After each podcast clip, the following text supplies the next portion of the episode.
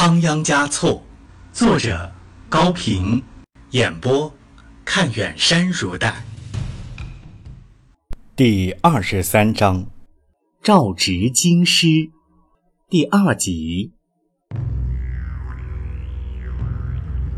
拉赞喊，他做了几件进一步巩固和加强自己势力的事，以防止在弄掉仓央嘉措的时候发生骚乱。他找来他前年委任的新第八龙肃，布置了严密封锁布达拉宫的任务。他笼络和收买了一批西藏的著名人士，如日后在西藏历史上扮演了重要角色的年轻俗官波罗奈等，以增强当地人对他的支持。他大肆搜罗桑杰嘉措的亲信、部下、余党，只是那个假乞丐没有抓到。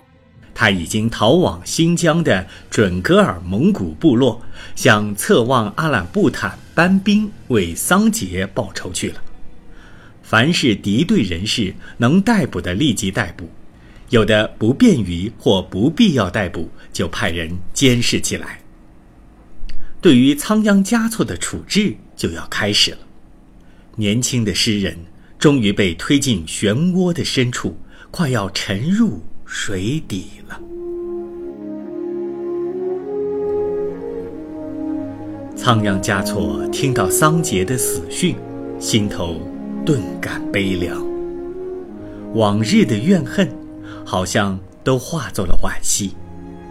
作为一位博学多才的人，仓央嘉措本来对他就怀有敬仰之情，只是由于追求不同。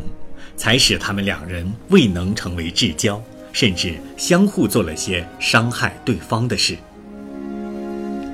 基于对死者的宽恕，仓央嘉措默默地走进了桑杰的书房，见桌面上摆着厚厚的一叠手稿，便轻轻地拿起来翻阅。原来是这位第八生前写下的六世达赖仓央嘉措的传记第一部。他怀着好奇、感激、疑虑的复杂心情，坐在桌前读起来。窗外，阴云密布；室内，灯已熄灭。仓央嘉措读完了前面的一部分，觉得有点头昏，便放下手稿，闭目养神。书中对他的描述，使他无法安静下来。桑杰写他在幼年的时候就自己声称：“我不是小人物，我是从拉萨布达拉来的，我要到布达拉去。”还说：“我珍视自己的小便，不要胡乱倒掉。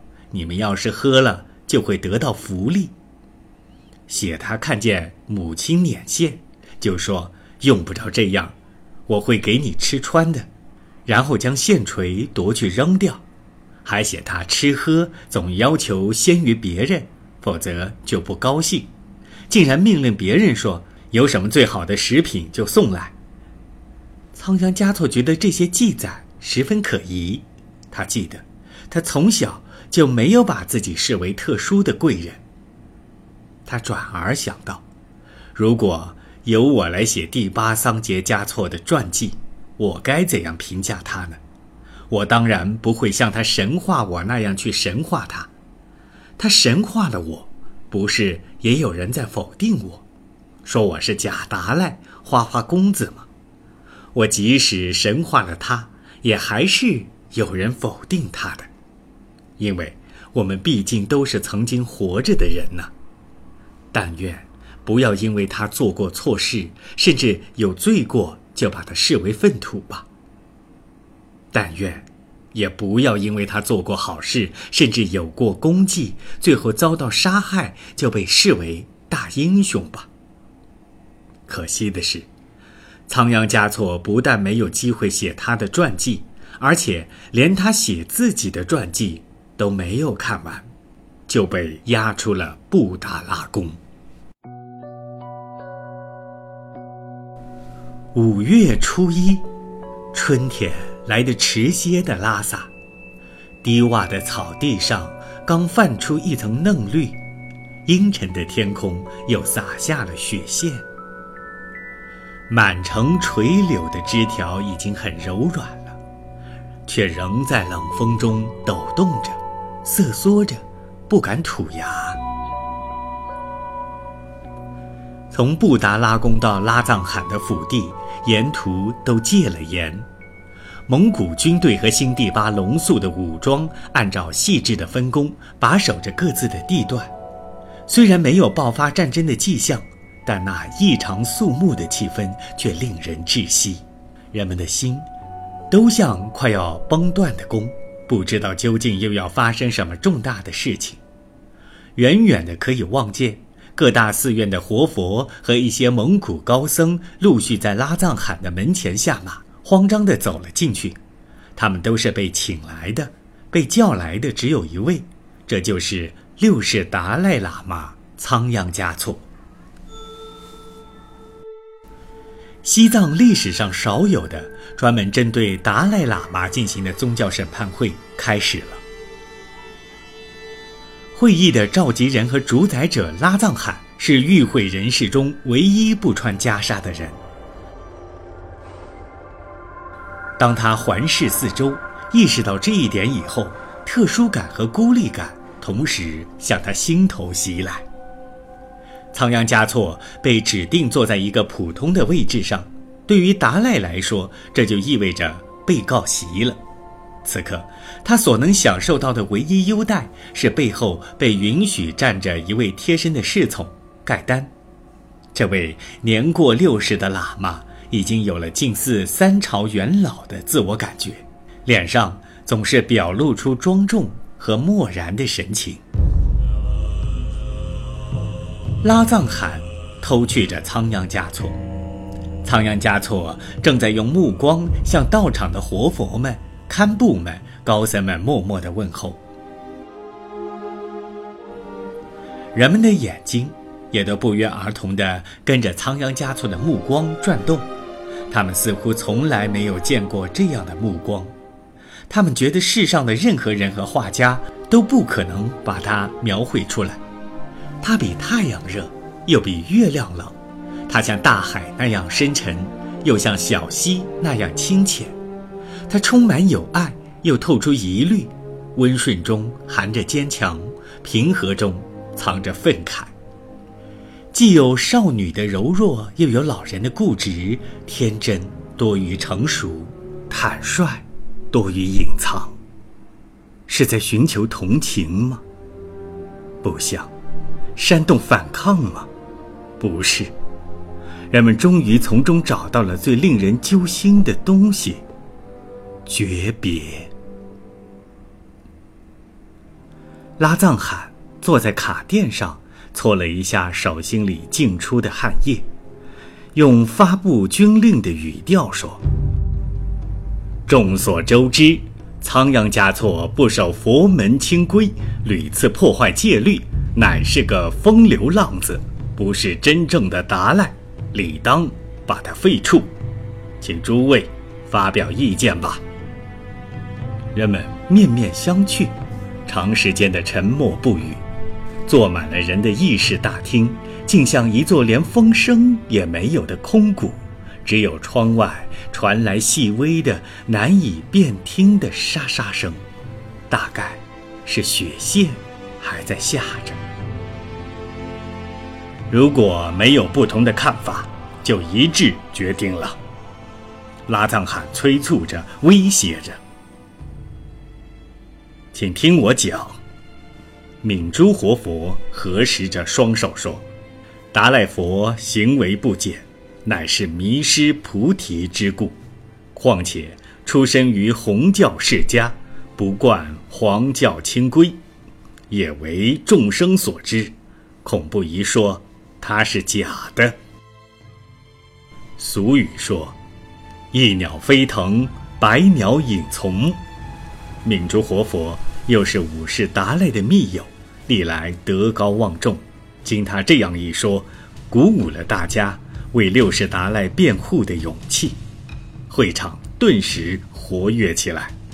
是啊，他只是游戏三昧，实际上未破戒体。一位堪布接着说：“对于六世，民间流传着这样一首诗歌：“虽有女人陪伴，从来未曾睡过；虽有女人陪伴，从来未曾沾染。”这前一句显然是太夸大了，后一句倒确是事实。热振寺的活佛做了一个十分肯定的手势。从一世达赖到现在已经二百八十余年。至于哪一世达赖是真是假的事，我们从来未听说过，连想也不敢想啊！另一位活佛用请罪的口吻说：“四世达赖是蒙古人，我们西藏人也没有谁说他是假的。”大厅的一角传来了一个苍老的声音，声音有些低哑，话里。却带着刺儿。有人瞅了拉藏海一眼，暗暗地替那位插画者担心。插画者竟是侍奉在六世身边的盖丹。六世的坐床是皇帝批准了的，听说皇帝至今也没有认定它是假的，此事非同小可，请拉藏王爷三思而行。哲蚌寺的堪布有些激动了，但是在极力忍着。大家七嘴八舌地讲着自己的看法，却没有一个人说仓央嘉措不是真达赖，也没有一个人提到第八桑杰嘉措。桑杰嘉措已经死了，仓央嘉措却必须拯救。尽管人们对这个年轻人的遭遇和处境怀着各种各样的复杂心情，有一点却是共同的，那就是心里。都装着他的诗歌。好了，拉赞罕站了起来。诸位的慈悲胸怀是可敬的，但事实不能靠说情来改变。大家好像都忘记了，我发现仓央嘉措不是真达赖已经有五年了。康熙四十年，我就曾经和次旺阿拉布坦共同声明过。不承认他是真达赖，他本人并没有提出异议，还亲自到日喀则向班禅退戒，愿意放弃尊位。事到如今，你们又何必为他辩解呢？拉藏海压着怒气，却提高了嗓门：“现在，我郑重宣布，大皇帝已经下诏，叫我将仓央嘉措送往京师。这就是说，大皇帝。”已经认为他不配再坐在布达拉宫的尊位上了。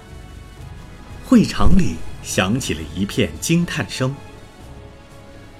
拉藏汗环视了一下众人，接着说：“我还要告诉诸位一件事：桑杰嘉措在我的食物中下毒，想毒死我，才招致杀身之祸，未得好报。如果还有谁对我居心叵测，我看也难逃惩罚。”桑巴要嚼着吃，言语要想着说，长短要丈量，真假要辨别，这就是我最后的忠告。会场上恢复了静默，会议在静默中散了。